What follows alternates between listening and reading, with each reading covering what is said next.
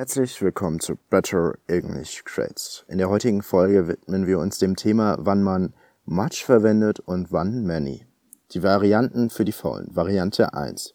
Unterschied much und many. Du verwendest much bei nicht zählbaren Dingen und many bei zählbaren Dingen. Variante 2. Much heißt viel, many heißt viele.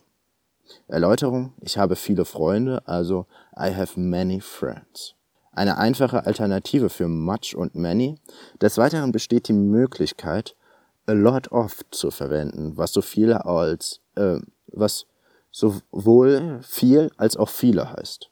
Natürlich gibt es ein paar Unterschiede zwischen a lot of, much und many. Diese kannst du jedoch meiner Meinung nach außer Acht lassen. Beispiel How much money do you have? Wie viel Geld hast du? Vielen Dank fürs Zuhören. Wie du vielleicht schon weißt, ist es meine Vision, anderen Schülern die Möglichkeit zu bieten, äh, gratis Englisch einfach, schnell und ohne Bemühungen beizubringen. Nun bitte ich speziell dich, mir dabei zu helfen, indem du diese Folge mit deinen Freunden teilst. Ansonsten liest dir meine Artikel durch und noch einmal alle Informationen auf einen Blick zu haben. Link in der Beschreibung. Des Weiteren würde ich mich noch sehr über einen Kommentar freuen, damit ich weiß, ob es dir gefallen hat und überhaupt weiterhilft.